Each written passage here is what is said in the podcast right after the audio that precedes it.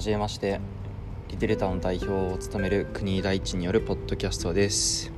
えっとこのポッドキャストでは主に企業に関することだとかあと僕自身が会計士ということもあって会計士のキャリアとかについてお話しするポッドキャストになってます。と1回目なので簡単に僕の自己紹介から始めると、えっと、大学卒業後に監査法人に入って、まあ、そこで2年から3年ぐらい、えっと、会計監査とか内部統制監査っていうのをやってました。当時は総合商社を主にクライアントにしていて、まあ、イファースによる会計処理だとかあとまあそういうコンサルっていうのをやってました。でその後にえっとまあ不動産テックの、えっと、IT ベンチャーに入社して、まあ、そのそこでは、まあ、CFO というポジションだったんですけれども IPO 準備だとかあとはまあ資金調達だとか、まあ、そういったところをメインでやってました。でで、まあ、ファイナンスだけじゃなくって、まあ、人事だとかあとまあ本当総務あとマーケティングまで最後の方やっていて、まあ、本当に何でもかんでもやってる CFO っていう感じでした。そこで本当ちょうど丸2年働いた後に、えっと、この間の10月にリデルタという会社を創業しました。この会社では会計事務所の M&A っていうのを主にやっていてアイバイヤーっていうビジネスモデルなんですけれどもアイバイヤーって海外とかだと結構流行っていて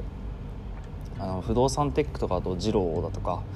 あとはレドフィンっていうところが結構大きいところなんですけれども、まあ、そこをソフトバンクにも出資を受けてるくらいで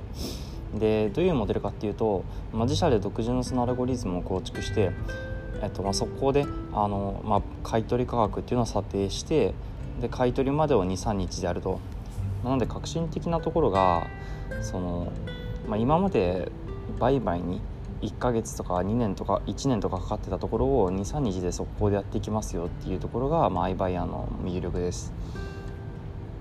で、まあ、じ僕の場合だと後継ぎがいないような会計事務所だとかあとはまあ経営を畳みたいと思ってるような会計事務所っていうのをどんどん買っていくっていう事業モデルになっています。とで、まあ、今回話す内容についてなんですけど、まあ、最初はこう企業関連で、まあ、僕が今最近感じているところだとかあとなんでここで起業したのっていうところについて話していきたいなと思うんですけれども、えっと、事業領域の選定っていうところについて、えっと、まあ今回はトピックとして話していきたいなと思っています。とまあ、僕この起業するに至るまで、まあ、結構いろいろ悩んだこともあってで、まあ、どういうふうにこう自分でやっていく事業っていうところを選べばいいかっていうところの葛藤というか、まあ、どうやって決めていけばいいのかっていうところを話したいなと思うんですけど まあ僕自身一番最初はこうデート市場みたいなところを考えてて、まあ、こうま今でいう、まあ、ペアーズとかですよね。マッチングアプリのこうなんだろう上位互換みたいなものを作ろうと思ってました。でまあ、結構いろんなこう案考えてて、まあ、デートだとか紆余、まあ、曲折あって旅行だとかあとはあと何考えたかな。あ VR も考えたな。VR とかあとあとあれですね B2B 向けのあの、まあ、バックオフィス向けのツールとかも考えてたんですけど、まあ、こうなんかどれもこうなんか興味があるっていうところがメインではあったんですけどまあ、結果的にま企業までは至らず。で結局その会計事務所領域っていうところが、えっと、今やってる事業の、えっと、まあターゲットになっています。で、まあ、結局結論から言うとこう自分が、まあ、自分の原体験だとか自分のバックボーンがすごくこう反映されるなと思ってて、まあ、逆にそうじゃない領域で事業をやるっていうのはそのまあ結構そのリスクが高いというかなかなか博打的な側面が強くなっていくなと思ってます。まあ、特にまあ僕だと27で起業してるので、まあ、社会人経験ある程度積んでの起業っていうことになるんですけどその、まあ、学生企業とかだとどうしてもメディアとかあとまあそういう日常的なものがメインになっていくと思うんですよね。まあ、それに対して、えっとまあ、ある程度そのシニアな企業になってくるとこう自分のこう原体験にある程度こうなんだろう成功確度が高いものを求められてくると感じてます自分自身特に。なんでそうなってくると自分が感じた pain だとか自分がこの経験積んできた中で把握しているその業界構造負の業界業界構造の負みたいなものっていうのを、まあ、解決するものになってくるなと思っていて僕だったら、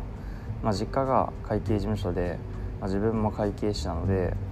そのこう実家のこう話だとか実家の業務に携わっていく中で、まあ、会計事務所業界ってなんかおかしいよねっていうか、まあ、廃業めちゃめちゃ増えてけどなんか仮に廃業しない場合にはタダであげてみたいな、まあ、そういったのってなんかこうもったいないよね。でしかもめちゃめちゃ IT が遅れてますとか現場がこうどうなってるかっていうのを、まあ、熟知してるっていうところにおいてはま、自分だからこそできる領域そして自分だから気づけたそのインサイトっていうのがある領域。でまあそれがやっぱりこうどうしてもなんだろうおかしいしまあ、実家の事務所を良くしていくためには変えていきたいし、まあ、ひいてはその業界自体良くしていきたいしっていうふうに思えるものなのかっていうところが、まあ、起業できるかなんだろ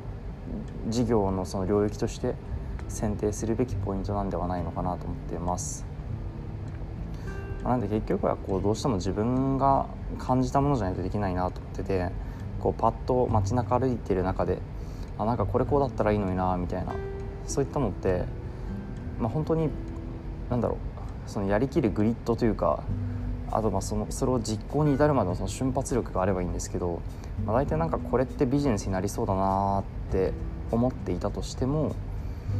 なんだろうな。なんかま3日経つとまあ忘れてるというか3日経つとまあどうでもいいやってなっちゃってるケースが多いんで結局起業するってなってくるとどうしてもこう自分が執着できるものっていうのが起業する事業領域の選定ポイントになってくるんではないのかなと思ってます。はい。今日はこんなところで終わりにします。またね